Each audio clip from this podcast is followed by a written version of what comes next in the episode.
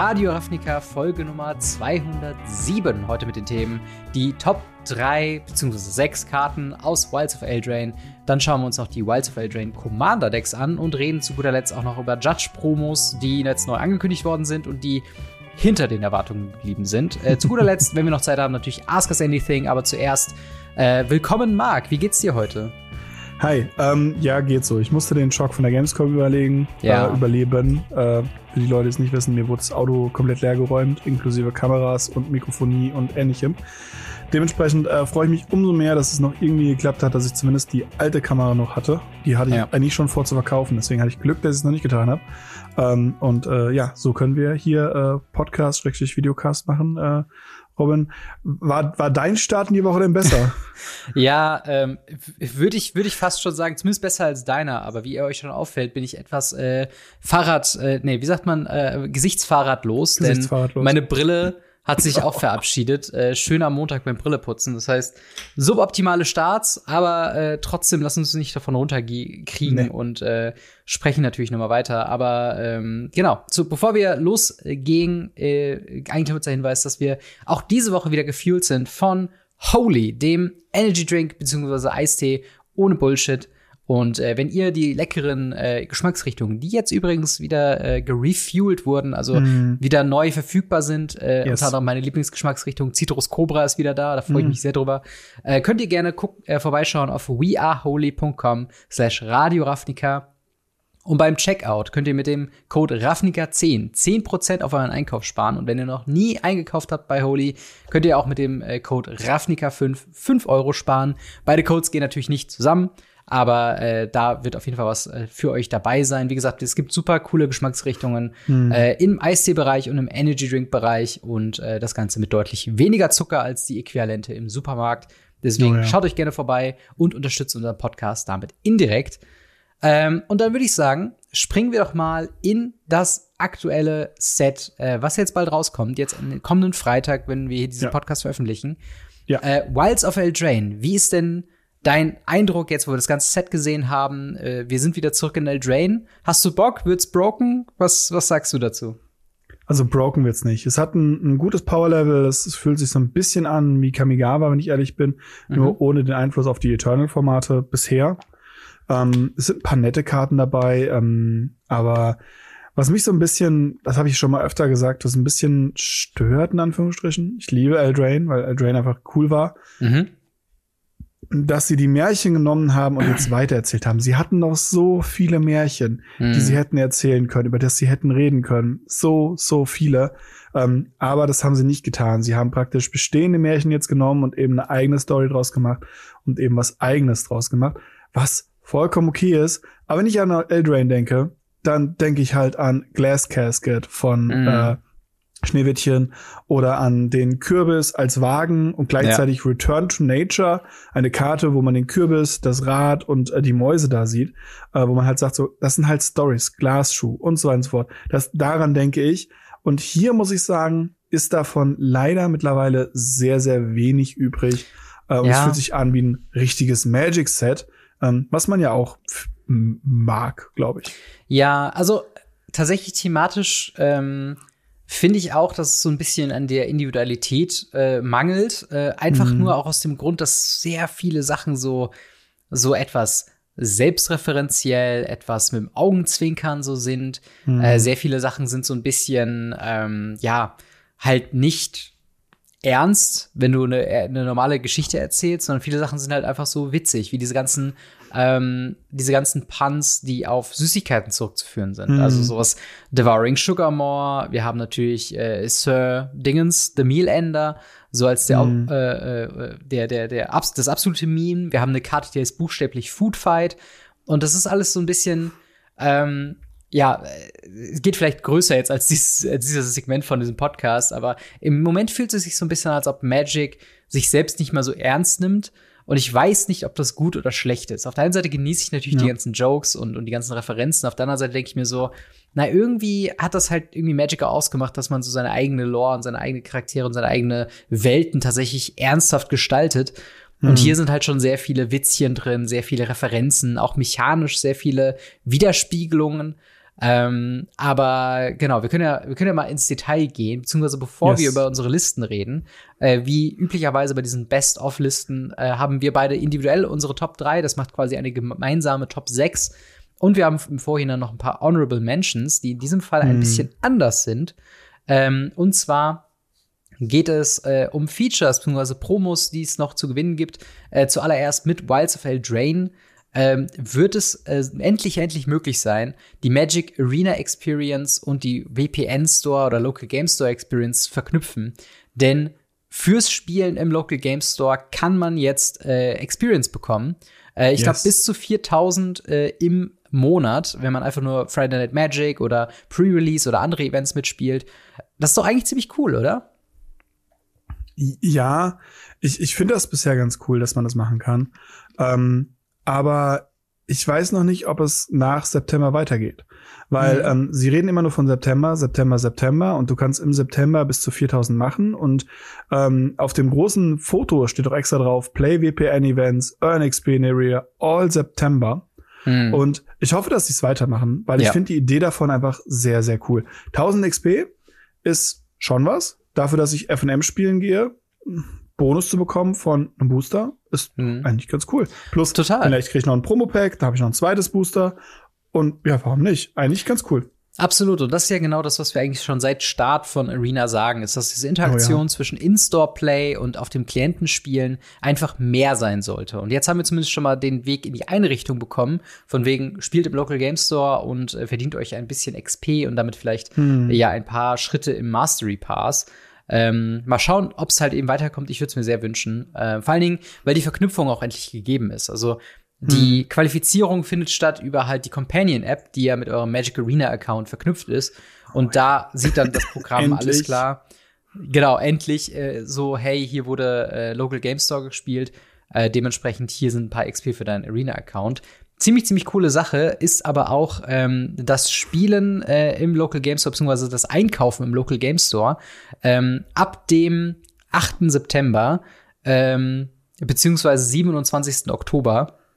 Da ja. wird es für Einkäufe im Local Game Store von 50 Dollar oder mehr, also im Äquivalent in Euro, wahrscheinlich so 50 Euro, vielleicht noch ein bisschen mehr als 50 Euro. Nee, 50 aber es geht um 50 Euro, okay, aber es geht um große Einkäufe im Local Game Store.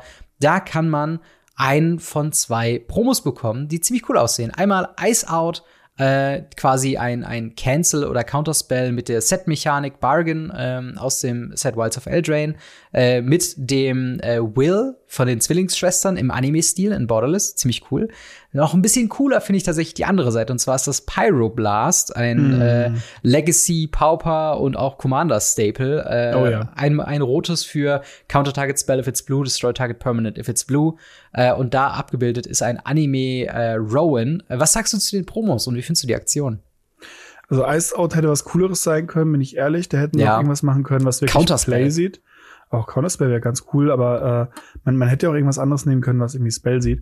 Mhm. Ähm, oder halt einen Blue Element Blast nehmen. Und Red Element Blast, um Blue Element Blast zu machen. Das stimmt. Ähm, ich finde es ich find's sehr, sehr cool, dass sie Red Element Blast machen, weil sie damit halt auf der einen Seite Pauper, auf der anderen Seite natürlich auch Legacy ein bisschen mehr Credits dafür geben, was es ist. Und zwar ein Format, ähm, das gespielt wird. Und mhm. ähm, Promos, die halt auch in mehreren Formaten inklusive Legacy gespielt werden, sind bei mir natürlich immer willkommen.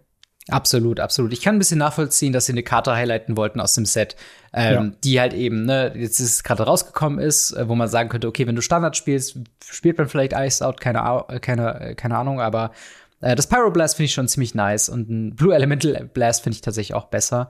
Äh, aber darauf könnt ihr uns, euch auch noch freuen. Ähm, darüber hinaus gibt es noch eine weitere Promo, die nicht im direkten Verknüpfung mit Wildsfell Drain steht, aber trotzdem ziemlich cool ist. Um was handelt es sich denn da?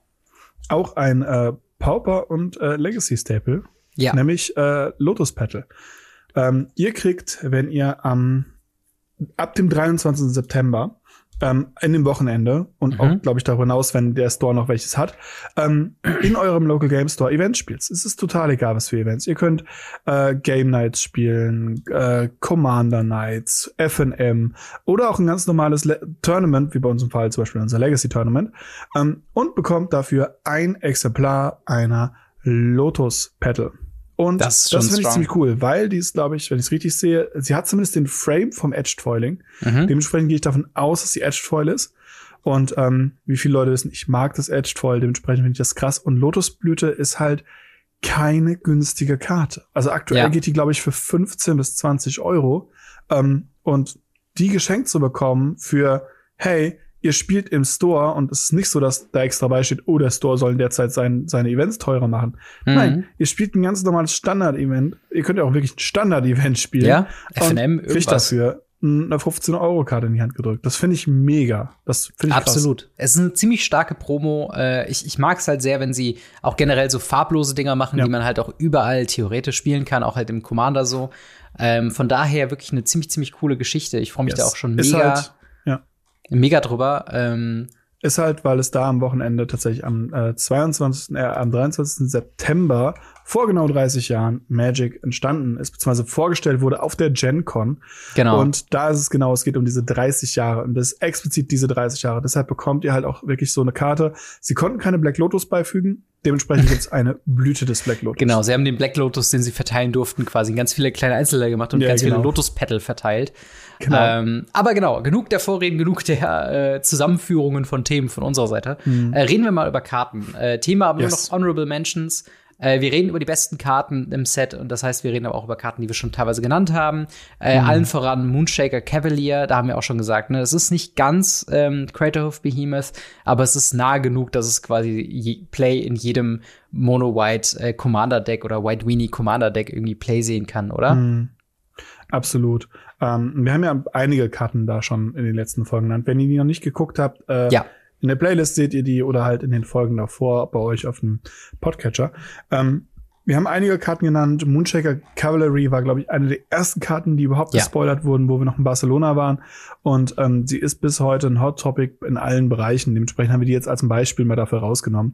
Und es zeigt genau. einfach, dass Karten auch in diesem Set mal wieder ja, auch einen kleinen Commanders-Fokus haben. Das stimmt, das ähm, stimmt. Und äh, ja, dementsprechend äh, genau. es ist eine gute Karte. Ähnlich geht's auch noch mit äh, Virtue of Knowledge, was ich jetzt hier mal repräsentativ für den Virtue ja. Cycle genommen habe. Das sind Enchantments mit einem Adventure drauf, was halt jetzt auch ein First Off ist in diesem Set. Ähm, äh, Virtue of Knowledge macht tatsächlich, das ist auf der ähm, auf der auf der Instant Adventure Seite kann man eine äh, Activated or Triggered Ability äh, kopien, äh, also äh, copien für als Instant und die permanenten Seite davon ist tatsächlich Panharmonicon, äh, nur dass mhm. es halt um Permanence geht, nicht nur Artefakte und Kreaturen.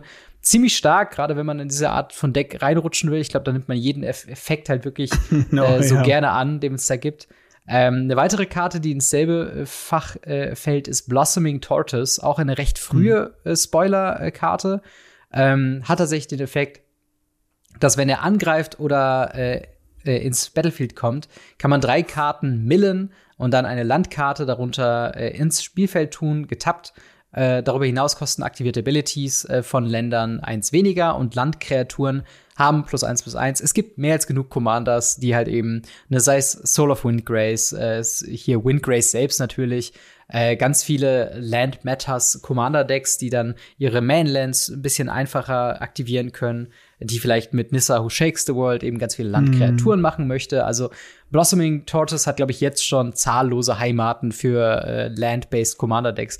Siehst du, das, siehst du den eigentlich auch noch in anderen Formaten oder ist das für dich eine Karte, die sehr, sehr krass einfach Commander schreit? Das ist für mich eine Commander-Karte. Ich ja. weiß es nicht. Es, ich weiß nicht, wie, wie krass sowas im Pioneer ist, kann ich nicht einschätzen, aber sonst sehe ich da einfach nirgends eine Option. Ich habe vielleicht gedacht, in, in einem Lands-Deck, in, in Legacy, hm. weil das das Einzige ist, wo ich dachte, okay, wo Länder so eine tragende Rolle spielen, aber. Nö, nö, Marit Lage ist ein 2020er, dafür zwei Mana, den musst du nicht im einen Mana günstiger machen. True that. Äh, zu guter Letzt noch äh, eine Sache ähm, aus dem, äh, ja, aus dem, aus dem Commander-Set, aber nicht in den Commander-Decks, äh, sondern mit dieser Bezeichnung WOC, äh, also auch zu finden in Set- und Collector-Boostern, ist der mhm. Throne of Eldraine. Endlich hat äh, dieser Name auch eine Karte. Das ist ein 5-Mana Legendary Artifact mit ähm, As uh, this Artifact enters the Battlefield, äh, wähle eine Farbe. Und dann kann man mhm. den tappen, um 4 Mana dieser Farbe zu machen. Und man kann diese Mana aber nur verwenden, um Monocolored Spells äh, zu spielen. Und für drei Mana kann man den tappen und zwei Karten ziehen. Ähm, spend Mana of the chosen color to activate this ability. Also das ist ein fünf Mana Artefakt, was sich sehr krass dran richtet, monofarbene Commander Decks eben zu fördern. Ähm, hm. Wie findest du diesen, diesen Approach? Wie findest du diese, dass dann doch so eine so starke Karte nur für monofarbene Decks quasi gebaut wurde? Ich find's gut tatsächlich. Es gibt ja einige Karten, die auch mit einem hohen Color White das versuchen, äh, irgendwas zu machen.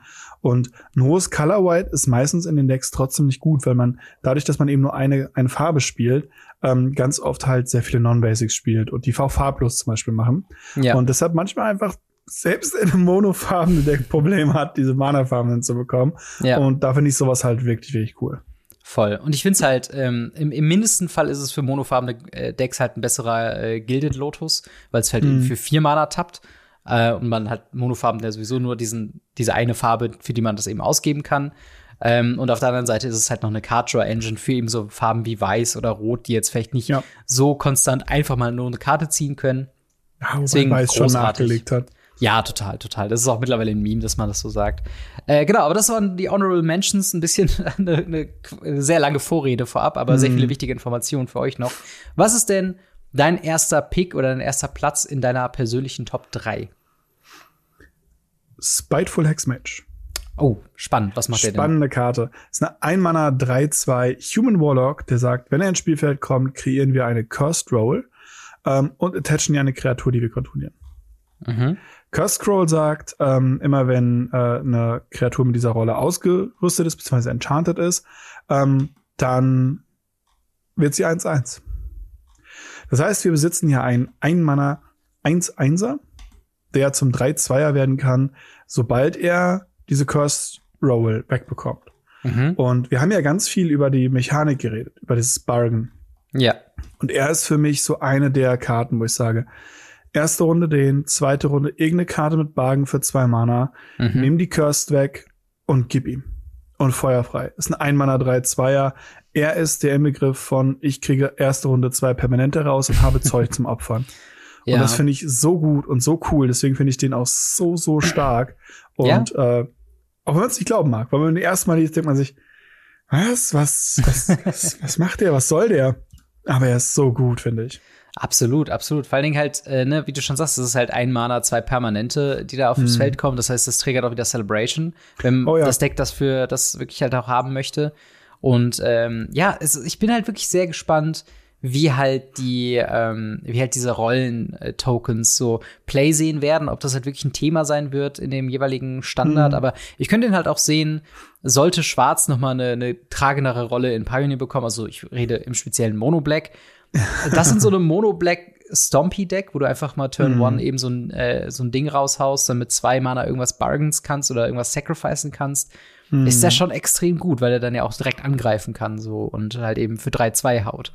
Ähm, ja, sehr, sehr strong auf jeden Fall. Sehr, sehr stronger erster Pick. Ähm, ich äh, leg mal los mit einer Karte, die nicht besonders flashy wirkt, wenn man sie sich jetzt mal so durchliest, aber die ich sehr interessant finde, weil es auch mechanisch ein bisschen was Interessantes macht. Und zwar ist es Feral Encounter, eine zwei-Mana äh, Sorcery, die sagt, ähm, Schau dir die obersten fünf Karten der Bibliothek an. Äh, du kannst eine Kreaturenkarte äh, dabei exilen ähm, und der Rest kommt unter deine Bibliothek in a random order. You may cast the exiled card this turn. Also man kann diese Kreatur eben casten und dann am Anfang der nächsten Combat-Phase wird eine andere Kreatur oder äh, ist Target Creature you control deals damage equal to its power äh, to up to target one target creature you don't control. Also es ist du guckst dir in den obersten fünf Karten an äh, eine Kreatur. Du kannst die dann eben spielen. Dann gibt es einen Delayed Trigger von dieser Sorcery, was Dinge garantiert nicht kompliziert macht, aber trotzdem mhm.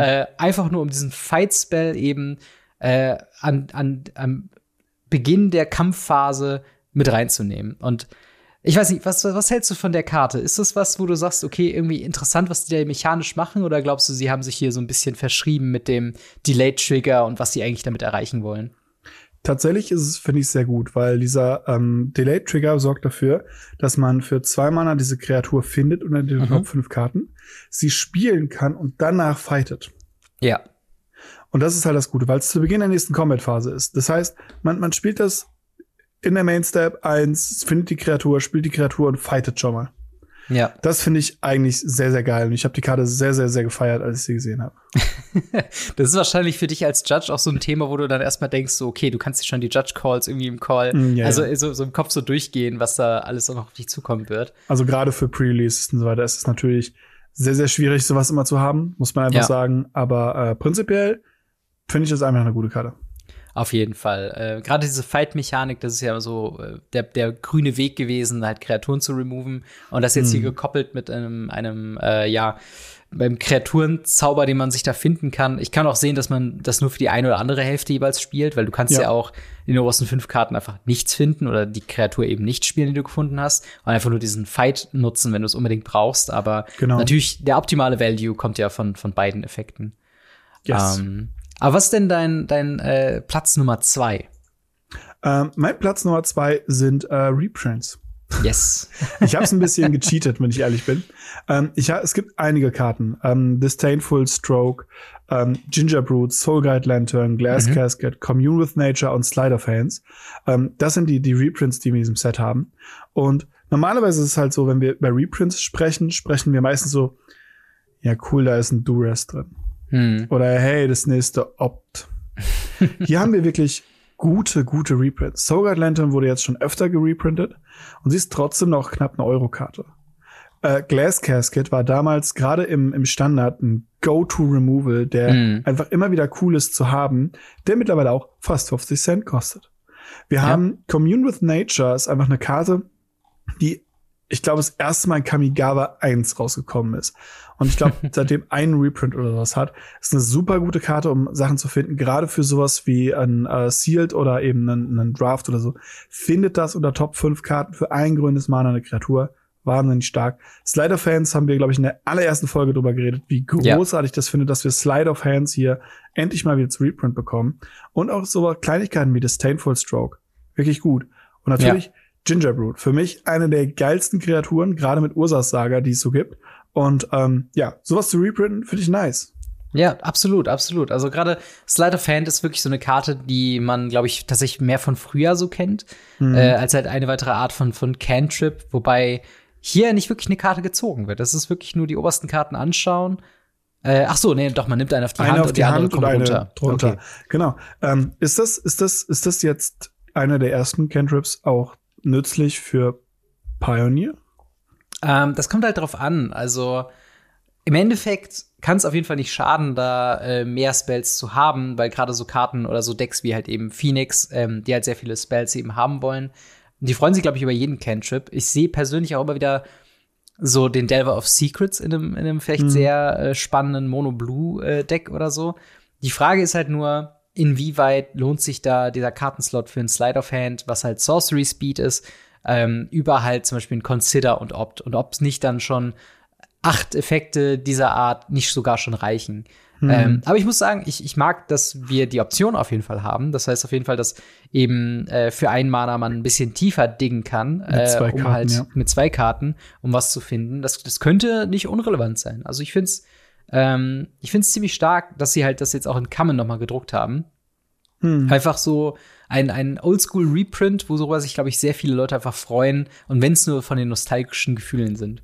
ja, ähm, ja, das stimmt. Aber ja, die, alle Reprints, also selbst sowas wie Gingerbread, Soul Guide Lantern und Glass Casket. Glass Casket wurde zuletzt sogar noch in, in einem, in einem Pioneer-Deck gespielt, wo ich auch noch, überlegt, wo ich auch noch überlegt habe, warum hat man da nicht Portable Hole gespielt? Aber es ging dann wahrscheinlich um irgendwas, um halt genau diese einen Mana zu umgehen oder so. Fand ich, äh, fand ich irgendwie sehr spannend. Mhm. Ähm, aber ich mache mal weiter mit, meinen, äh, mit oh, meinem yes. zweiten Pick. Ähm, da habe ich auch ein bisschen gecheatet, denn es geht um Adventure-Kreaturen und meiner Meinung nach die besten Adventure-Kreaturen. Äh, aber darüber lässt sich streiten. Es gibt eine ganze Menge fabelhafte äh, Adventure-Kreaturen in dem Set. Aber meine Top-Picks sind tatsächlich, äh, ist zum einen der Elusive Otter. Ein äh, erstmal Creature Otter, wie großartig ist das? Ähm, mhm. Ähm, ein Mana 1-1 mit Prowess und Creature with power less than Elusive äh, Otter. Elusive Otter's Power can't block it. Also alles, was quasi äh, kleiner ist als der Elusive Otter, kann halt nicht geblockt werden. Das heißt natürlich, der, die Idee ist mit Prowess, den halt richtig groß werden zu lassen und dann halt ungeblockt durchgehen zu können. Äh, ansonsten macht er eigentlich nicht so viel. Der andere Part ist auch ziemlich spannend. Äh, Grove's Bounty, ein grüner Sorcery, äh, für X und ein grünes Distribute X 1-1 Counter äh, auf jede beliebige Anzahl an Kreaturen, die du kontrollierst. Ich bin mir nicht hundertprozentig sicher, aber ich glaube, dass diese Art von Effekt einfach ein, ein, Spell, der sagt X und eine Farbe und du kannst so viele 1-1-Marken verteilen auf Kreaturen, die du kontrollierst. Ich glaube, sowas hatten wir noch gar nicht in Magic, nee. oder? Ist, das ist was komplett Neues, ne? Es ist sehr, sehr neu. Also es gab ähm, für ein grünes und X, dass du auf X-Kreaturen was äh, verteilen mhm. konntest, jeweils eine. Aber ähm, du kannst X bis 1 zu 1 Marken unter beliebige Anzahl. Das ist wirklich komplett neu. Es ist zum Glück Sorcery Speed. Mhm. Aber es ist bisher sehr, sehr cool, die Karte, ja. Ja, auf jeden Fall. Und ich glaube, das einzige Problem, was Elusive Otter haben würde, zumindest in den Decks, wo ich sie momentan in, in Pioneer sehe, ist halt, dass es halt zum einen eben, entweder willst du halt dieses, diesen Groves Bounty haben mit den 1-1-Countern, oder du willst halt eine günstige Prowess-Kreaturen haben. Und beide, finde ich, beide Seiten von der Karte sind sehr potent und sehr nützlich für die jeweiligen Decks. Ich bin mir halt nur nicht sicher, weil Prowess in Pioneer, man kennt es halt mit Monastery Swiftspear, mit dem äh, Soulscar Mage, das ist mehr so eine rote Sache. Ich weiß nicht, würdest du sagen, hier lohnt sich der Splash in nicht nur eine weitere Farbe mit, mit äh, Blau und sondern auch darüber hinaus nochmal in Grün? Oder glaubst du, man sollte einfach den Otter spielen als einen zwölften One-Drop? Man hat ja nicht nur die, man hat ja auch noch den Fairy Drake aus ja. ähm, Khans of Tarkir. Mhm. Ähm, und auch andere Möglichkeiten, da tatsächlich was mitzumachen. Wir haben immer noch den, den äh, Ledger-Schredder und so in so Form Sachen. Das ist sehr, sehr cool. Ich finde es bei ihm halt interessant, weil normalerweise würde man sagen, ähm, man will immer erst den Spell spielen und dann die Kreatur. Dafür sind ja diese, mhm. diese Adventure-Sachen gemacht. Hier habe ich aber das Gefühl, dass man eben den Unterschied reingebracht hat und es verändert hat, dass man sagt, hey, wir haben eine Early Game Kreatur yeah. und ein Late Game Spell auf einer Karte. Und dieses, dass man nach dem Adventure casten kann, ist gar nicht so relevant. Mhm. Und das finde ich interessant, weil so in der Art hatten wir es bisher, glaube ich, noch gar nicht. Ja, das stimmt schon, dass halt die, die, die Kreatur mehr quasi das Early Game bedeutet, anstatt mhm. halt andersrum. Ja, das stimmt auf jeden Fall. Und ich muss halt, das ist offensichtlich, wenn ihr das seht, aber das, das Artwork auf der, ähm, auf dem, auf dem Special Frame ist halt so wunderschön. Das ist so der hübscheste Otter, den ich jemals so abgebildet gesehen habe. Und das ist halt auf dieser Magic-Karte. Unfassbar das ist sehr schön. schade, weil es gibt noch einen weiteren Otter in dem ganzen Set. Deswegen sind ein paar Otter drin. Ich muss sagen, ja. ich bin sehr begeistert darüber, dass wir immer Otter haben. Äh, Rip Lutri. Äh, aber ansonsten äh, finde ich das sehr, sehr cool, dass wir immer Otter haben. Aber Absolut. der Frogling Familiar ist, ist einfach ein Otter Wizard und er hat einfach eine Wizard-Hut auf. Und es ist großartig. Das ist schon echt super, ey. Ganz kurz noch zu meinem zweiten Pick, ebenfalls eine yes. Adventure-Karte. Und der erfüllt so ein bisschen die Rolle von Brazen Borrower bzw. Bone Crusher Giant. Heißt eine On-Curve-Kreatur mit einem Adventure, das ab und zu echt gut sein kann. Und zwar ist es äh, Decadent Dragon, 4 Mana, 4-4 mit Flying Trample und wenn diese Kreatur angreift, äh, mache ein äh, Treasure Token. Und der hat, äh, der bringt das Adventure mit Expensive Taste für 3 Mana, äh, wo man die obersten zwei Karten äh, von einer, von der Bibliothek exiled, von einem Gegner, aber verdeckt, also face down. Und man selbst kann diese Karten spielen, solange sie im Exile bleiben. Das heißt, im Endeffekt klaust du dem Gegner einfach nur die obersten zwei Karten und man kann sie halt spielen jederzeit, weil sie bleiben ja geexiled. Ähm, mhm. Ist kein End of Turn oder sonst irgendwas. Und du kannst sogar, ähm, weil hier keine, kein Text drin war, von wegen, du kannst jegliche Farbe verwenden. In, wenn man sie nacheinander spielt, würde sogar der Decadent Dragon mit dem Treasure die nötige Farbe mitliefern. Ähm, mhm. Es ist natürlich nicht so schnell wie manche andere Karten, die man kompetitiv spielen würde. Aber ich finde halt den Effekt ganz nett, eben dem Gegner hier was zu klauen und dabei eine Kreatur zu haben, die Treasure macht. Ähm, ich weiß nicht, was hältst du von dem äh, Decadent Dragon? Ich finde den insane gut. Was bei mir daran liegt, dass die Karte Face Down Exile. Mhm. Face Down Exile vom Gegnerdeck ist eine der stärksten Sachen, die es in Magic gibt. Crazy. Und das ist halt genau der, das Interessante, weil davon gibt es nicht viel, wirklich nicht viel.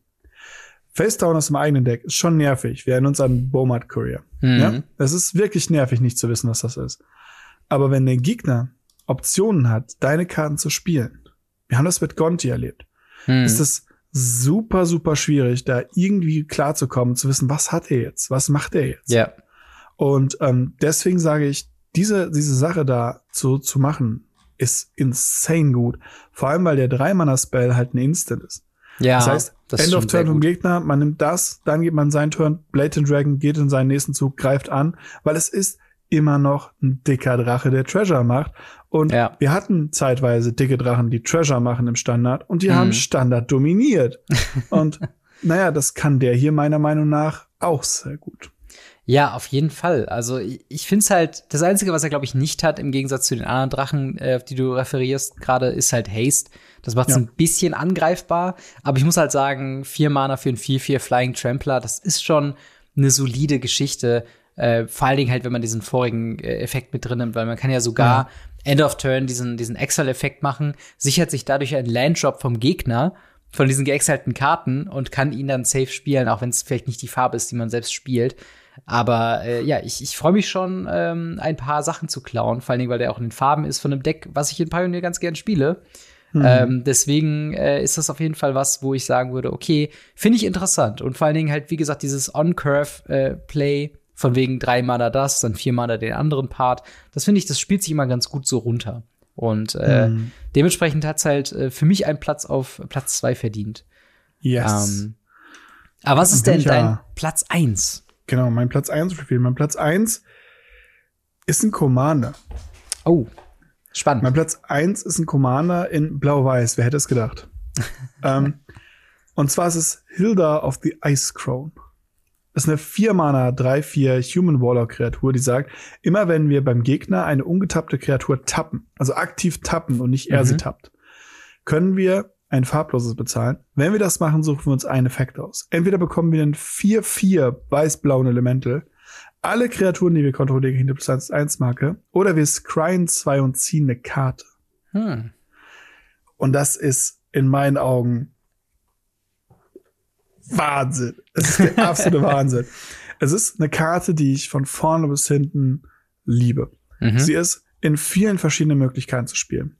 Man kann sie als Kontroll spielen, indem man halt hingeht und sagt, ja, okay, ich äh, gehe jetzt hin und äh, mache nur die, die Scry-Fähigkeit oder ähnliches. Oder man kann sie eben als Agro-Piece spielen, indem man eben sowas wie ein Frost Giant, äh, Ojutai, mhm. The Icy irgendwas, äh, mit der angreift. Und jeder Drache tappt dann permanentes und zack hat man vier vier Elemental oder so. Und es gibt ja. halt auch so Spells, wo man für, für ein blaues und X einfach fünf, fünf Kreaturen tappt. Und dann kriegt man einfach fünf davon. Und es gibt leider auch eine Karte, die sagt, tappe eine, also tappe ein Permanentes von dir, tappe ein Permanentes vom Gegner. Die gut. ist auf der Reserved List. Ja. Aber würde dafür sorgen, dass wir für jede Kreatur, die die Gegner hat, Ende des Zuges oder am Anfang seines Zuges ihm alles wegtappen mhm. und für jede Kreatur eine neue Kreatur bekommen. Das ist sehr, sehr strong. Wenn, also, wir, wenn wir Mana dafür ausgeben, natürlich. Also wir yeah. brauchen eine, eine, Menge Mana dafür, das ist nicht, nicht die Frage. Aber wenn man sich das Mana leisten kann, muss man halt nichts anderes mehr machen. Ja. Und es ist wirklich, wirklich cool. Und ich finde die wirklich cool. Und ähm, ja, als Ice Crown Prinzessin ist sie macht was völlig Neues, sie macht was insane Gutes, sie macht was super Lustiges und sie macht Icy Manipulator nach 30 Jahren Magic wieder eine relevante Karte. und das finde ich halt so, so cool und so witzig. Ja, ich muss aber sagen, gerade im Vergleich mit der äh, Lorcana Elsa, äh, ah, ja. das jetzt gerade auch in Enchanted eine sehr, sehr beliebte Sammelversion gerade hat, ist Hildia mhm. so ein bisschen nach. Sie hat nicht, leider nicht mal ein Full Art bekommen. Aber ich gebe ja. dir recht, es ist ein Legendary, was halt endlich mal was macht, was ich bei vielen Legendaries heutzutage vermisse, was was Innovatives, was Einzigartiges. Ja. Und halt so dieses Tap, Untap Matters ist halt unfassbar stark, weil es halt auch gefühlt in jedem Limited Environment gibt so diese eine weiße ja. Kreatur, die für zweimal aktiviert Tap Target Creature. Ähm, die kann man natürlich dann äh, optimieren, sich die besten raussuchen und halt eben diese ja. Effekte machen. Und gerade mit der Karte, die du eben meintest, die einfach, wenn du ein Board hast, die halt einfach, äh, ja, nicht nur ein größeres Board macht mit ihrem Effekt, sondern halt auch das äh, als die Kosten dann quasi haben, dass du einen von dir tappen mhm. musst, um deren zu tappen. Das stelle ich mir ziemlich, ziemlich stark vor. Ähm, Same. Also ja, ich, ich, ich finde es ziemlich cool. Also ich hatte die gar nicht auf dem, auf dem Schirm. Ziemlich einzigartiger Effekt. Äh, und auch eine ziemlich, ziemlich stronge Karte, wenn man halt wirklich drum herum bauen kann.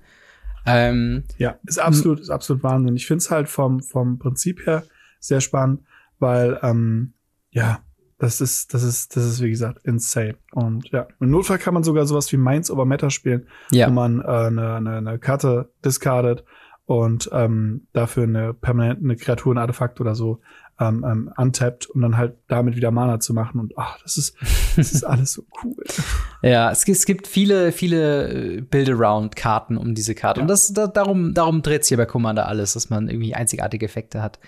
Ähm, tatsächlich nicht sonderlich einzigartig in der Wahl meines Platz 1 ist äh, eine Karte, über die, glaube ich, von den allermeisten Sachen äh, bei Wilds of Eldraine schon sehr viel gesprochen wurde.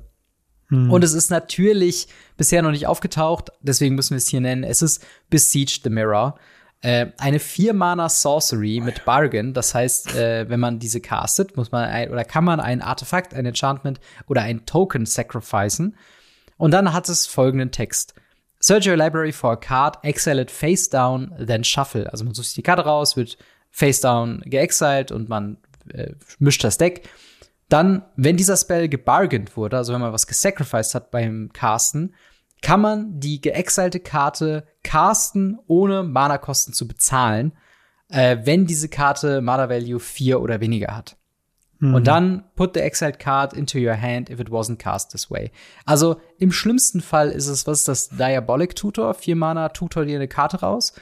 Und im ja. besten Fall ist es, äh, ja, Shealdred äh, 4 bis 8 äh, beziehungsweise 5 bis 8 oder The One Ring in Modern 5 bis 8. Ein garantierter Hit, seine Four-Drops zu finden in einem Format oder in Formaten, die von Four-Drops dominiert sind und darüber hinaus zumindest in Pioneer, oder wobei, sagen wir mal, wir bleiben mal bei Standard. Standard ist immer noch sehr, sehr dominiert von schwarzen Karten. Dann noch mal so eine Mythic reinzuhauen, die noch mal so viel stärker ist, weil, hey, finde einfach immer deine Sheoldred, wenn du sie brauchst. Und äh, ja, ist, ist, es, ist der Hype um diese Karte gerechtfertigt? Ist es ähm, zu Recht die mit teuerste Karte in der Vollbestellung? Also ich will sie im Legacy testen.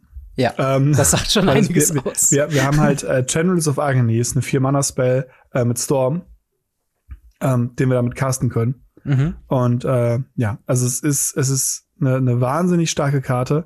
Sie ist meiner Meinung nach ähm, insane gut, weil sie einfach irgendwas aus dem Deck halt castet. Also ja. das ist halt genau der Punkt. Sie, sie castet einfach irgendwas aus dem Deck.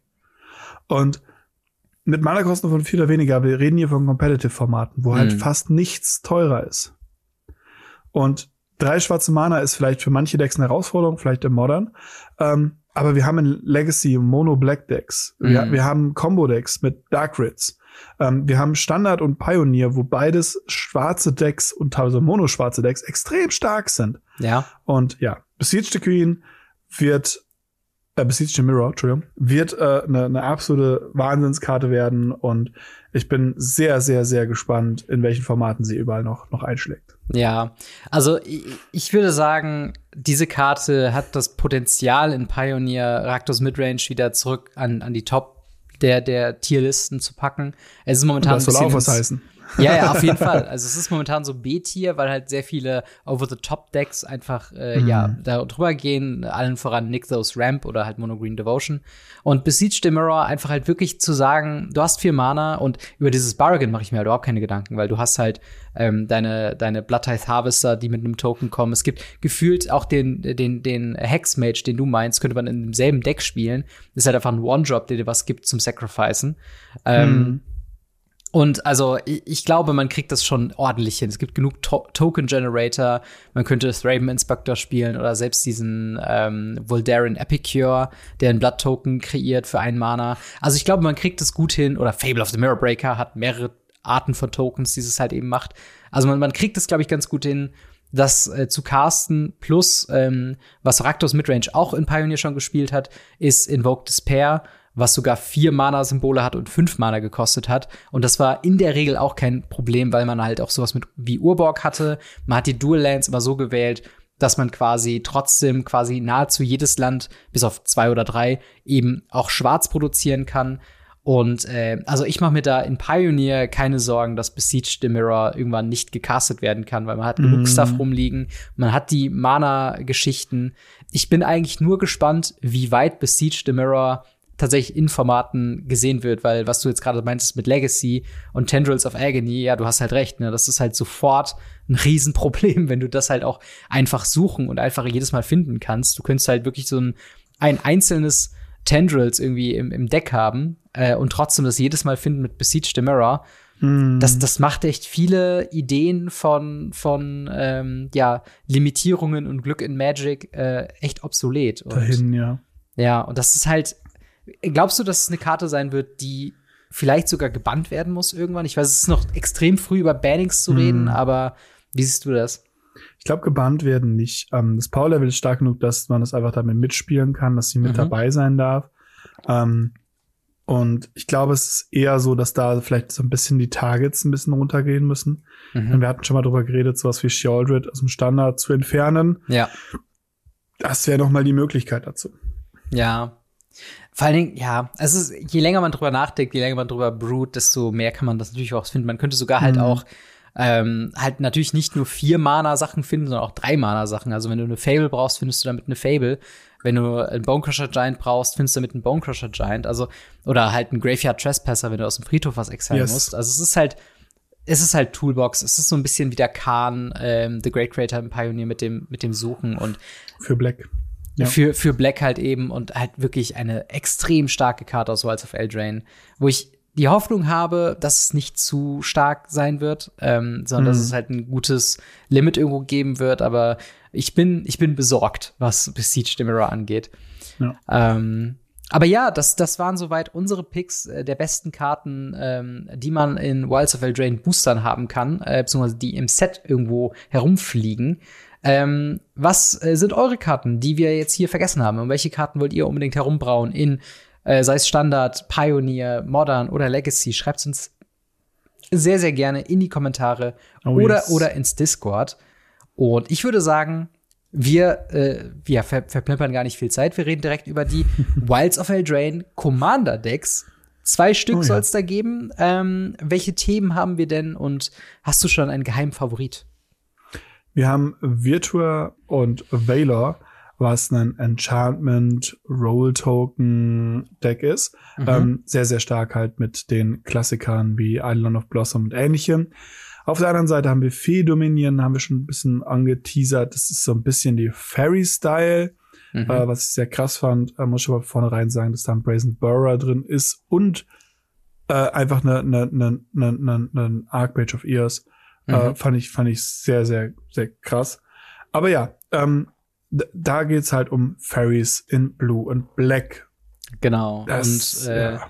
Wir, wir können ja mal drauf eingehen. Ähm, ich würde mal sagen, lass uns mal über Virtue und Valor zuerst sprechen. Du hast schon gesagt, es ist Enchantress-Style-Deck. Äh, es wird wieder viel um Auren gehen und natürlich mit der neuen Mechanik äh, mit den Roll-Tokens äh, ganz viel gehen. Und angeführt wird dieses Deck von äh, Elivare of the Wild Court, ein 4-Mana, 4-4 Legendary Creature Human Knight. Ne, mit dem Text, wenn diese Kreatur ins Spielfeld kommt oder attackiert, äh, kreiere eine Virtuous Roll attached to another target creature you control. Also hier wird eine Rolle geschaffen und immer wenn eine äh, verzauberte Kreatur, die du kontrollierst, Combat Damage zu einem Spieler macht, ziehe eine Karte. Also auch hier wieder typisches Commander Design 2023. Diese Karte enabled äh, und also er macht quasi alles, was man haben will in dem Deck, also Auren, eine Kreatur und zieht einem noch Karten, äh, alles auf einer eierlegenden Wollmilchsau. Wie siehst du denn äh, Elivare of the Wild Court als Commander? Ich kann grün-weiß Enchantment Decks nicht mehr ernst nehmen. Ich kann alles ja. in dieser Richtung nicht mehr ernst nehmen. Äh, wir haben zu viele Enchantment Decks. Wir haben zu viele Token Decks. Also plus eins Salzmarken und Enchantment das Thema ist für mich so ausgelutscht, dass ich das Ding sehe und mir denke, ja, ist ganz mhm. nett, ist halt der zigtausendste Commander für genau das gleiche Deck. Und so fühlt sich's auch an, wenn man die Karten durchgeht. Dementsprechend muss ich ehrlich sagen, ist ein hübsches Artwork. Das ist das Positivste, was ich von dieser Karte, glaube ich, sagen kann. Ja, also ich, ich stimme dir auf jeden Fall zu, was dieses Übersättigungsgefühl. Sie ist nicht schlecht, keine Sorge, aber genau. sie ist halt einfach, es, das Thema ist halt einfach ausgelutscht. Das ist halt das Ding. Wir hatten halt in äh, Commander Masters haben wir ein Upsun Enchantress mhm. Deck gehabt. Wir haben eben noch, wir sind uns nicht mehr sicher, was davor noch rauskam, aber ich bin mir ziemlich sicher, dass wir dieses Jahr noch ein anderes Enchantment Matters Deck mhm, hatten. Sehr sicher. Ähm, dass das geht halt alles in so eine ähnliche Richtung, wo ich mir irgendwie denke, okay, also es ist eine geile Zeit jetzt mit Enchantress-Decks im Commander anzufangen, einfach nur, weil die Staples jetzt gerade sehr günstig werden, weil sie halt zu Tode geprintet werden.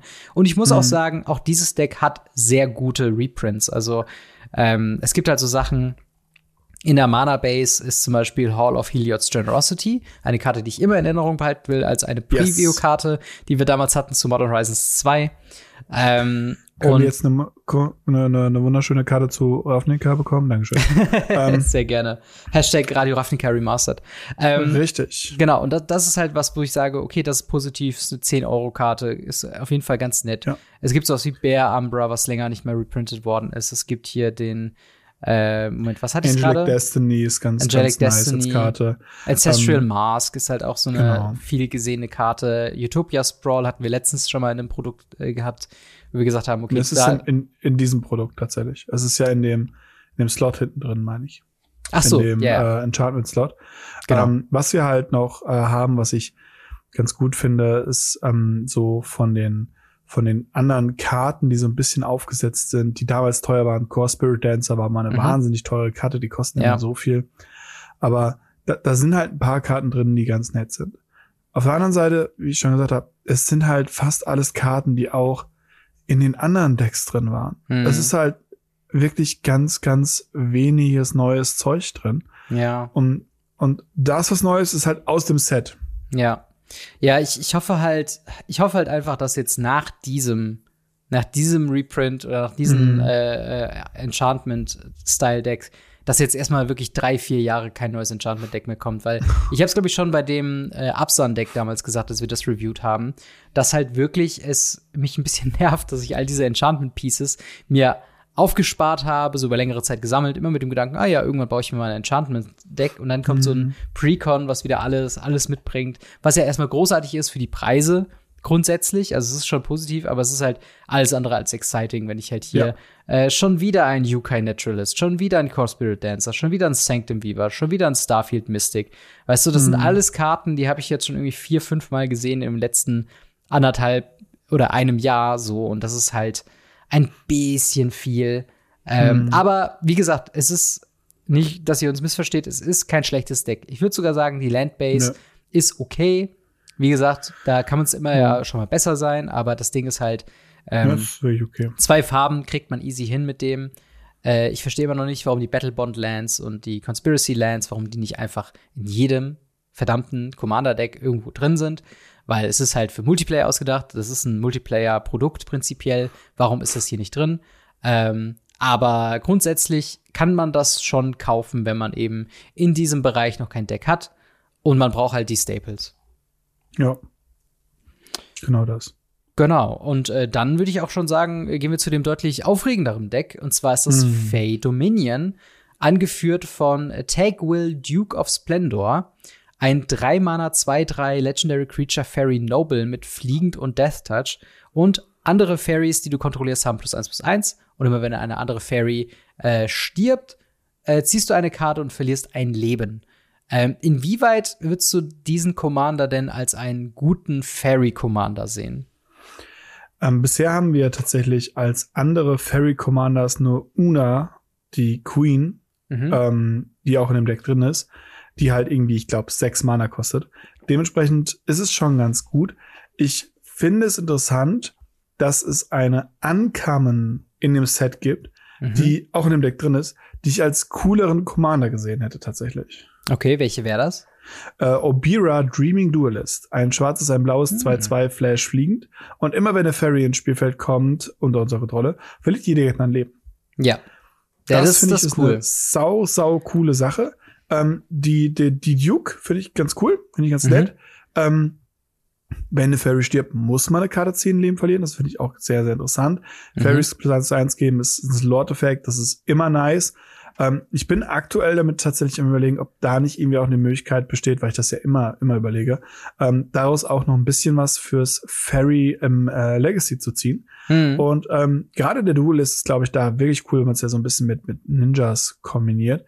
Ich ja. muss aber sagen, also das Deck ist, ist insane von den Value-Sachen her teilweise. Ja, das, das auf jeden Fall. Ich will nur ganz kurz äh, noch auf den Second Commander eingehen, weil der ist in ja. diesem Fall auch sehr spannend. Und ähm, äh, ist so ein bisschen die bessere Wahl, wenn man Fairies so kennt, wie ich sie verstehe. Und zwar ist es Alela ja. Cunning Conqueror. Vier Mana, zwei, vier Legendary Creature Fairy Warlock mit Fliegen. Und immer wenn du deinen ersten Spell äh, in jedem anderen Opponent's Turn äh, castest, machst du einen 1-1 Fairy Rogue Creature Token with Flying. Ähm, und immer wenn ein oder mehr Fairies, die du kontrollierst, Combat Damage machen zu einem Player, äh, goaded Target Creature that Player controls. Also Goad yes. heißt ja anstacheln, also quasi die Kreatur muss in der nächsten Runde ähm, angreifen, aber kann nicht dich angreifen. Und ich finde. Es sei denn, sie kann nichts anderes angreifen. Genau, es sei denn, sie kann nichts anderes angreifen. Aber für mich ist das halt so, die, das, das impliziert mehr dieses Fairy-Gameplay, von wegen, du spielst ja. dein Land und machst eigentlich nichts in deinem Zug, sondern alles im gegnerischen Zug. Und alles hat Flash von dir, du reagierst sehr viel und hier wird halt genau dieses gehighlightet von wegen, du willst in deinem gegnerischen Zug was spielen, wirst belohnt mit weiteren Fairies und eben das Golden ist halt auch so ein bisschen dieses indirekte Schaden verteilen. Äh, mhm. Also quasi als Fairy so ein bisschen rumfliegen und nur Quatsch machen beim Gegner. Das finde ich, das, das hat für mich mehr diesen, diesen Fairy-Charakter, den ich von vielen Karten eben kenne. Ähm, und dementsprechend finde ich das halt auf jeden Fall nice. Ähm, aber du hast eben schon gesagt, die Reprints sind insane. Welche, mhm. welche Reprints hast du denn da so im Auge? Uh, Brazen Borrower. Ja. Ist äh, für die meisten einfach ein Begriff. Sehr, sehr gut. Ich meine, das ist aus dem Original Eldraine. Ähm, wir haben Rankle, was immer ein gutes ist, ähnlich wie Soft Temptation. Aber was ich halt wirklich, wirklich cool finde, ist, dass halt auch sowas wie Glanelendra Archmage mit drin ist. Äh, eine Promo, die es zwischenzeitlich mal gab, die aber auch sehr, sehr viel in Legacy gespielt wurde, äh, in, mhm. in, in äh, Modern genauso, fand ich wirklich, wirklich cool. Und da muss ich halt sagen, das sind Karten, die ich sehr, sehr gut finde. Plus, wir haben hier auch jetzt noch mal Kindred-Dominanz drin. Ja ähm, die halt auch nochmal ihre 5, 6 Euro wert ist, äh, wo man halt eine Kreaturentyp aussucht und alle mit außer diesem Kreaturentyp zerstört. Mhm. Und naja, das passt ja perfekt in solche Decks halt rein. Und da muss ich jetzt sagen, davon sind so ein paar Karten, auch so ein paar 2, 3 Euro Karten als Reprint-Karten, wo ich aber sage, ja, das ist geil. Das, das ist, ist cool. Gut. So hätte ich das ganz gerne. Also ich finde tatsächlich gerade, weil wir uns ja jetzt wieder, wieder über Standard äh, äh, Commander Decks unterhalten, die jetzt nicht 80 plus Euro kosten, wie jetzt bei Commander Masters, ja. finde ich leider auch keine 20. Auch leider keine 20, aber zumindest in so einem okayen Mittelbereich sind. Mhm. Und dafür finde ich die Reprints bei beiden Decks tatsächlich ziemlich, ziemlich gut. Ähm, ja. Auch hier so Sachen drin. Ähm, eine, eine Karte, die ist tatsächlich neu, aber auch schon eine Karte, über die ich sehr ähm, excited bin, ist tatsächlich Misleading Signpost. Ich glaube, der meiner Meinung nach beste Three-Mana Mana Rock, den es in Commander jetzt einfach gibt. Äh, ist zwei Mana und ein blaues für ein Artefakt mit Flash. Ähm, und wenn diese Karte, äh, also wenn dieses Artefakt äh, ins Spielfeld kommt, ähm, während der Declare Attackers äh, Step, ähm, kannst du äh, Angreifer und ähm, doch kannst du Angreifer neu reselecten für den Spieler. Und das ist halt cool, sonst habt halt noch für ein blaues Mana, also ist halt immer noch ein Mana Rock, aber eben dieser optionale Effekt, wirklich jemand greift an mit fünf Kreaturen und sagt zwei zu dir, zwei zu dir, ein zu dich.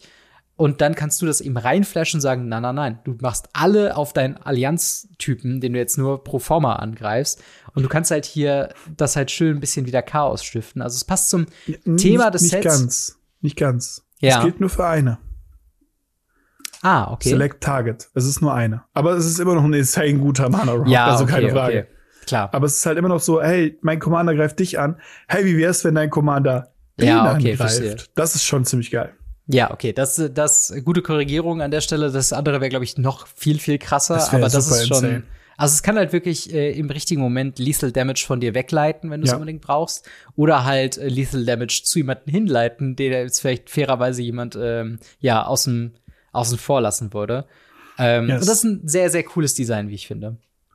Absolut. Und auch hier muss man sagen, ist es okayisch, was sie mit den Ländern gemacht haben. Mhm. Ja, wir haben das Dimir Aqueduct drin, ja, wir haben den Temple of Deceit drin. Ähm, aber wir haben eben auch so, so Dinge drin wie das ähm, St. Cluded Keen, was einfach ein, ein Fairyland ist. Ja. Wir haben Fairy Conclave drin, was ein Manland ist, Dark äh, Water Catacombs, was einfach ein besseres Filterland ist und so weiter und so fort. Das sind eigentlich ganz okay Länder. Ja. Ähm, muss man einfach sagen, es ist nicht viel Tapland drin, es ist nicht viel Tap Mana drin. Ja. Ich bin gespannt, was mit dem Archmage of Ears passiert, mhm. auf Echos. Äh, der 5-Mana 4-4 Fairy Wizard mit Fliegend Ward 2 und jeder Fairy oder Wizard Permanent Spell, den man castet, wird gekopiert. Ähm, da gibt's schon krass. Kombos mit, die einfach insane sind. Krass, krass. Und äh, ja, da bin ich mal gespannt, was damit passiert. Das Ding kostet aktuell laut äh, Goldfish 30 Dollar. Und äh, ja. äh, das ist halt so ein bisschen die, die, die spannende, spannende Frage. Was, ja. was passiert mit welchen Karten? Und es sind ein paar richtig interessante Karten drin. Äh, neue Karten, zum Beispiel auch der Mailable Imposter mit äh, 4 Mana 00 Flash fliegend, äh, einem äh, Shapeshifter-Effekt, also hm. wird zu einem Copy auf eine Kreatur, nur dass sie Fairy, Shapeshifter und fliegend hat.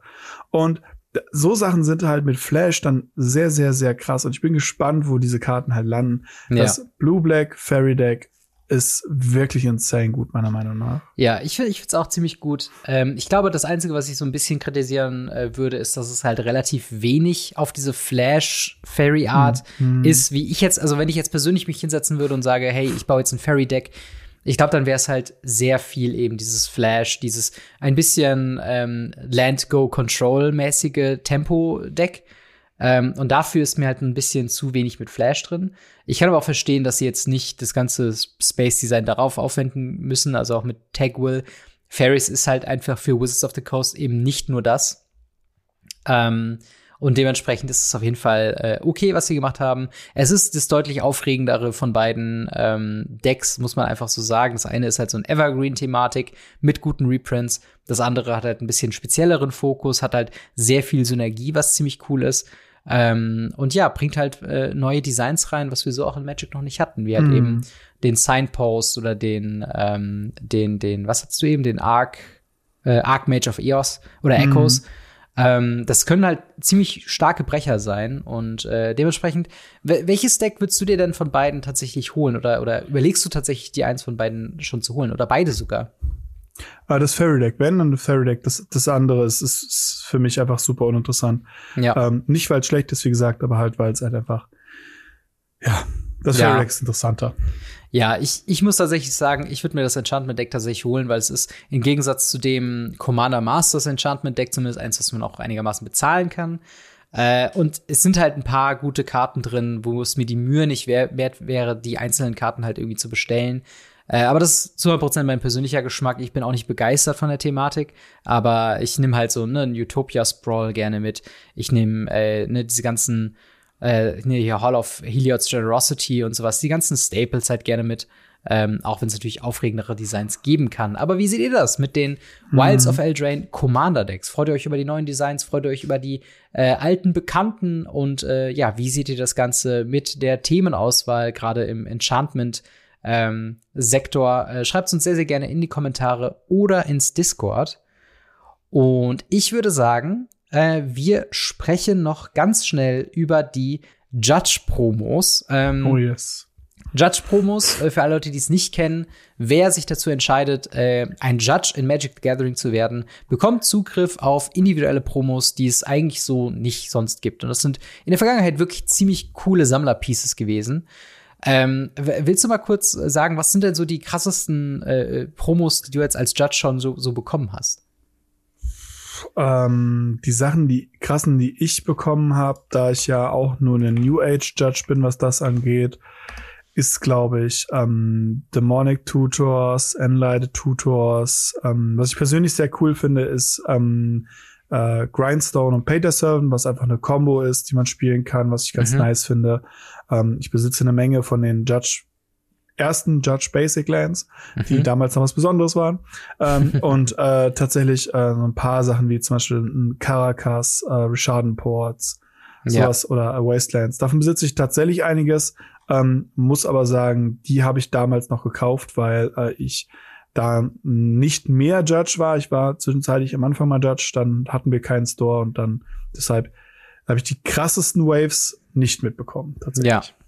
Aber tatsächlich muss man sagen, halt diese Historie von, von äh, Judge Reward Promos oder Judge Gift Promos, die ist schon ziemlich krass. Also ich sehe jetzt zum Beispiel eine Auflistung vom, äh, vom MTG Fandom. 1998 gab es eine Gaia's Cradle. Ja. Ähm, was ich, glaube ich, damals ganz gut gealtert hat für damalige Judges. yes, damals gab es auch noch Reserved List. Da gab es das Loophole noch in der Reserved ja. List, wo man äh, Promos drucken konnte von der Reserved List. Das haben sie ja irgendwann zugemacht. Aber ähm, genau, plus halt, ja, auch damals gab es schon Fails, äh, was, was mhm. Karten angeht. Aber die Fails waren damals sehr viel seltener tatsächlich. Genau, und tatsächlich eine Sache äh, nur von der Historie einmal noch. Ich glaube, das, was man am meisten gesehen hat äh, zu einer Zeit in Magic, war 2014 äh, die Judge-Promo äh, von Elish Norn im phyrexianischen Text. Das ist ja, ja, was, was sie jetzt nach und nach mehr adaptiert haben. Erst gab es in der Secret Lair, was alle sehr schade fanden, yes. die ja diese Judge-Promo jetzt damit entwertet sehen. Und dann gab es ja noch viele, viele weitere äh, Phyrexian-Text-Promos danach, beziehungsweise Karten allgemein in Sets. Das heißt, es war auch nicht mehr irgendwas Besonderes irgendwann. Und ja, so, so hat sich's halt weiter ähm, entwickelt mit den ganzen verschiedenen Karten. Es gibt wirklich eine ziemlich, ziemlich lange Judge-Reward-Liste. Mhm. Ähm, wie, wie hast du denn die, die letzten Promos jetzt vor der letzten Ankündigung so gesehen? Es gab ja irgendwann auch den Switch zu Judge Academy. Da hat man nochmal gemerkt, da hat sich das ganze System so ein bisschen verändert. Mhm. Waren jetzt, sag ich mal, so die, die Judge Reward Promos in den letzten zwei Jahren, waren die noch nennenswert oder fandest du die eher schon enttäuschend damals schon? Ähm, die Judge-Promos waren tatsächlich ja äh, tatsächlich einen gethemed, sag ich mal. Mhm. Äh, man hatte äh, ganz am Anfang äh, Tutoren, mhm. was eine sehr, sehr coole Wave war. Danach hatte man die Judge-Promo Legendary Creatures. Das war für mich ein absoluter Reinfall. Ähm, auch wenn sowas wie Edgar Markov da drin ist, ja, ist mir bewusst. Ähm, aber der ist auch nur künstlich teuer, weil er halt in einem anderen Slot war. Ähm, wenn man sich anguckt, was jetzt mittlerweile ein Meet Six kostet, ich glaube, Meet Six kostet als Judge-Promo keine fünf Euro mehr. Hm. Und das ist halt was, wo ich sage, so, hm, schwierig. Jetzt äh, kommen natürlich da ganz viele Leute an und sagen, oh ja, hm, hm, Judges suchen nur aufs Geld. Ähm, das sind Leute, die ihre Freizeit, die ihr, ähm, in der sie halt auch selber spielen könnten oder irgendwas anderes tun könnten und im schlimmsten ja. Fall arbeiten gehen könnten, ja. dafür opfern, damit Leute eine schönere Experience im Local Game Store haben, dass sie beim F&M irgendwie eine Judge-Frage beantworten können oder auf Turnieren was, was wirklich machen können oder auf Pro-Touren nicht jeder nur am Bescheißen ist, äh, sondern halt wirklich nach den Regeln spielt, weil ansonsten mhm. die Judges ihn einfach disqualifizieren würden. Und naja, die, die Riege reicht halt von kleinen Judges, die halt vor Ort dafür sorgen, dass man ein bisschen Regelwissen hat, bis hin zu den krassesten Sachen. Und genauso ist es leider Gottes auch bei den Promos.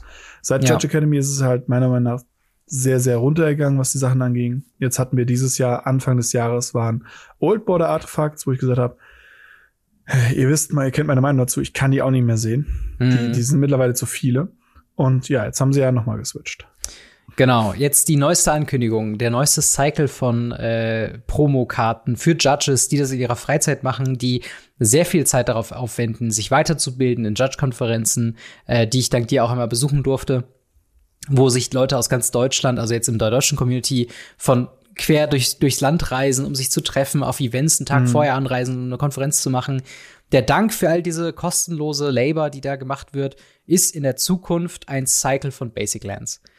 Ähm, wir haben äh, leider, leider nicht der ganze Cycle, sondern nur zwei.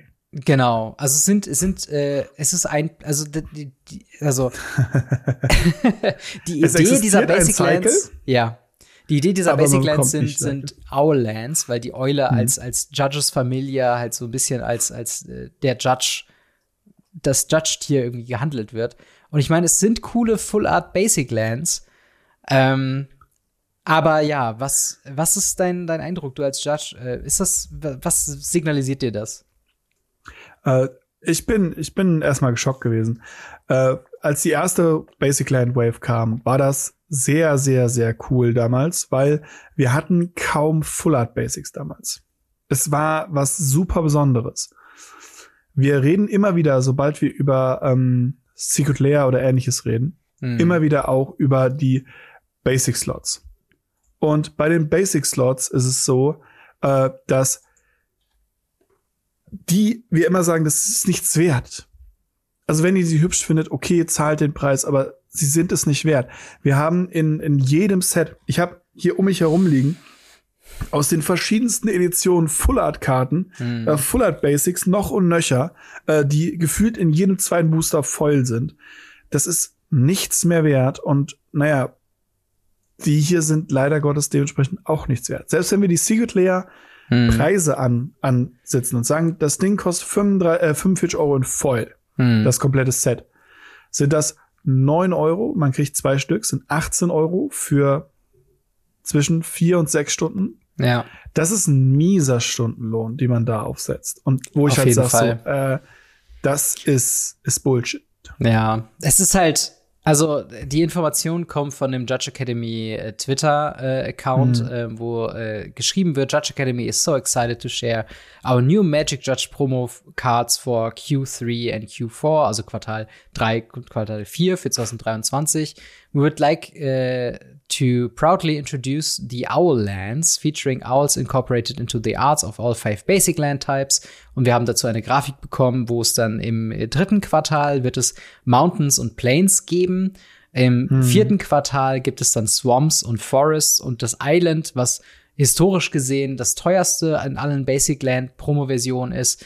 Ähm, das äh, gibt's als sogenanntes Bonus. Man weiß jetzt nicht ganz genau, was das bedeutet, ob es halt für Doch. größere Events ist oder. Nein, nein, Bonus bedeutet, dass du äh, eine Judge-Konferenz äh, abhalten musst oder präsenter sein musst auf Judge-Ding. Okay. Das heißt, du äh, steckst noch mal Zeit rein, ähm, eine Präsentation vorzubereiten oder einen Workshop. Mhm. Oder wirklich viel Zeit, um so eine Judge-Konferenz zu äh, organisieren. Ich habe ja tatsächlich mit äh, meinem besten Freund auch schon, ich glaube, vier oder fünf organisiert. Das ist eine Heidenarbeit für zwei ja. Personen.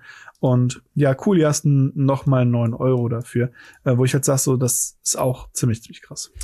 Ja, total. Und äh, es ist halt, es ist halt so schade, weil man kann, also es war so ein, ich habe es immer so verstanden, als jemand, der außen steht, dass halt das so eine indirekte Bezahlung ist, so von wegen, hey, hier ist, ist jetzt ein, ein, ein No Mercy, eine tendenziell teurere Karte. Dafür, dass ihr die Arbeit reinsteckt, so die Idee, die man verargumentieren kann aus Wizards of the Coast Sicht, ist halt, hey, das ist ein Spielpiece in einer schönen Artwork als kleines Dankeschön, aber als Judge hat man halt diesen finanziellen Wert, wo man sagen kann, hey, ich kann das verkaufen und habe ein bisschen von meinem Geld was drin. Hier Basic Lands anzubieten und das auch noch von Seiten der Judge Academy so als proudly present zu äußern, das ist ein ist meine, also ich kann es nicht anders interpretieren als ein Schlag in die Fresse, weil es halt einfach, mhm. wie du schon sagst, die Basic Land Cycles, nicht nur kriegt man ein Basic Land Cycle für die für jeweiligen Quartale mit verschiedenen Artworks, sondern man kriegt zwei für das gesamte Quartal, drei, zwei für das äh, vierte Quartal und dann Islands halt für besondere Dienste, wo man denkt, okay, mhm. wirklich, mache ich jetzt wirklich besondere Dienste, um ein Island zu bekommen? Und das auch nur, wenn man auf die Konferenzen ja fährt. Ja. Ähm, jede der Pro äh, Promos wird äh, noch mit zwei weiteren Promos der vergangenen Promos addiert. Mhm. Das macht's fast erträglich. Ja. Ähm, weil man bekommt jetzt noch, ich glaube, ein Painter Servant und ein Microsoft Lettuce. Ähm, mhm. Das sind aber meistens dann Fahrtkosten, Anreisekosten, Übernachtungskosten, Kost und Logis und so weiter und so fort. Als das muss man es abstempeln. Ja. Und die neueren Promos sind halt immer die, womit es dann ja relevant für die Judges wird. Und da muss ich halt sagen, das ist super schwierig. Dazu kommt, ähm, dass in Q3, man sieht das ja auch auf der Judge Academy selber, mhm. fast keine Konferenzen überhaupt freigegeben wurden. Das mhm. heißt, es gibt wenige Konferenzen und die, diesen, die da sind, haben noch diese Basic Lands. Ich weiß nicht, ob das der Versuch ist, die Dinger rar zu machen und irgendwie Geld wert zu behalten. Aber ich find's wirklich, wirklich schlimm und wirklich unrealistisch. Ja. Deshalb bin ich echt gespannt, was sie damit machen. Ja. Weil für viele Judges, und das siehst du auch an allen Reaktionen, mhm. die meisten sagen, das ist, es ist nicht, es ist nicht schlecht. Es ist nur nicht mehr 2023, sondern ja. es ist halt irgendwie so ein 2015 Ding. Mhm. Ja, also ich, ich, ich kann halt nur hoffen, dass äh, die meisten Judges das trotzdem äh, äh auch weiter ihre, ihre Berufung mhm. nachgehen, weil äh, sei es äh, Pre-Releases, sei es RCQs, sei es halt äh, auch einfach nur FNM. Ein Judge in einem Store zu haben, ist ein sehr, sehr großer Mehrwert. Und sei es für die Commander-Runde oder für irgendwas anderes. Ich meine, zuletzt haben wir es jetzt gesehen auf der MagicCon Barcelona, wo ein sehr, sehr großes Judge-Team da war. Ähm, und hast halt äh, in verschiedenen Qualifikationen sehr gute Arbeit geleistet hat. Und das halt jetzt so die Ankündigung ist, so wir belohnen sie mit Basic Lands, wo wir jetzt gerade ja auch eine Secret Lair Ankündigung haben, wo es genau eben das gibt mit Special Artwork, Basic Lands, Full Art in Foil, kannst du dir halt für 30 Euro kaufen. Äh, es mhm. gibt Full Art, äh, Basic Lands in Foil in jedem Standard-Set, in jedem äh, neuen Produkt. Äh, ich bin überrascht, dass sie jetzt noch nicht in, in Commander-Decks einfach komplette Full Arts reingeballert haben. Ja. Ähm, und das ist einfach enttäuschend. Es ist sehr enttäuschend und es ist äh, anhand der vielen lautstarken Reaktionen aus der Community auch wirklich ein Zeichen an Wizards of the Coast und an der Judge Academy, das einfach zu verbessern, das jetzt besser zu tun in der Zukunft, das jetzt nicht ein Cycle von Basic Lands äh, Belohnung für ein halbes Jahr kostenlose Arbeit ist. Äh, klar, es ist ein Hobbyprojekt und viele Leute machen es ja auch gerne und ich glaube, da nimmst du dich auch mit ein, dass du es halt yes. aus der Leidenschaft am Hobby einfach primär machst, aber trotzdem muss man ja dabei eben nicht noch irgendwie äh, das Billigste vom Billigen andrehen und äh, sagen, ja, ja. bist du jetzt zufrieden, ne? Also Jupp. absolute absolutes äh, Quatschding, was das hier äh, kommt. Ich weiß nicht, wo da der Gedankengang hinter war. Aber äh, genau, das zum, zum Thema der neuen äh, Judge-Promos an dieser Stelle. Äh, wie findet ihr die Judge-Promos? Äh, findet ihr, da ist schon ein gewisser Raritätsaspekt drin und zumindest kann man Basic Lands in allen Decks spielen, egal welches Format man spielt. Oder sagt ihr auch, dass es eher riesengroßer Quatsch ist und ein äh, ja, metaphysischer Tritt in die äh, Eier für jeden Judge? Äh, Schreibt uns gerne in die Kommentare oder ins Discord. Ähm, und äh, mit Blick auf die Uhr würde ich auch schon sagen, sind wir auch schon am Ende dieser vollgepackten äh, Folge Radio Ravnica gekommen. Leider keine mhm. Zeit für äh, Ask Us Anything. Das probieren wir nächste Woche nochmal. Aber wenn ihr Fragen yes. habt, dann könnt ihr sehr gerne vorbeischauen in dem neu gestalteten Discord. Denn wir haben yes. mit den Mods uns zusammengesetzt und haben gesagt, wir wollen das ein bisschen äh, ja, verbessern, ein bisschen äh, ja, schicker machen. Und das haben wir jetzt auch äh, offiziell umgesetzt. Seit Anfang der Woche haben wir ein kleines Onboarding-Programm für alle Leute, die da neu dazugekommen sind. Das leitet euch auch direkt schon weiter ins äh, Ask Us Anything, wo ihr eure Frage direkt stellen könnt. Das heißt, kommt gerne in den Discord, wenn ihr es noch nicht getan habt. Da äh, gibt es jetzt viele Quality of Life Features, die wir hinzugefügt haben. Äh, und stellt da gerne eure Frage. Wenn ihr uns supporten möchtet, dann könnt ihr das am einfachsten tun mit einem YouTube-Abo äh, auf dem Kanal Gamery und natürlich auch bei Mark beim MTG Blackset. Da auch gerne äh, reinfolgen und kein Video mehr verpassen. Äh, das Ganze hier gerne liken und auf Spotify mit 5 Sternen bewerten, denn das hilft uns weiter zu wachsen. Wir beide haben Instagram und Twitter, alles verlinkt in der Videobeschreibung und äh, natürlich nochmal vielen Dank an Holy, die uns hier sponsoren und ihr könnt äh, uns indirekt unterstützen, wenn ihr auf weareholy.com äh, geht slash Radio Ravnica und mit den Codes Ravnica10 bzw. Ravnica5 kriegt ihr Rabatte auf die verschiedenen Pakete, die wir dort euch angeboten haben. Und ein yes. Prozentsand geht eben an uns. Und äh, da vielen Dank, wie gesagt, an Holy und an eure Unterstützung. Aber natürlich auch einen besonderen Dank gilt unseren Unterstützer, äh, UnterstützerInnen auf Patreon, unter anderem Biker X, Buster Madison, Kobe Power, Cybertop, EasyReader24, Fixie H, General Götterspeise, Jan Web, Siren, Sascha H. und Steffen H. Vielen, vielen yes. Dank für euren monatlichen Support und auch vielen, vielen Dank an dich, Marc, für eine weitere Woche Radio Ravnica.